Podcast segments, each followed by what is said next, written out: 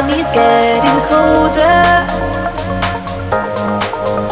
I don't know where we can begin, but our body's getting closer now.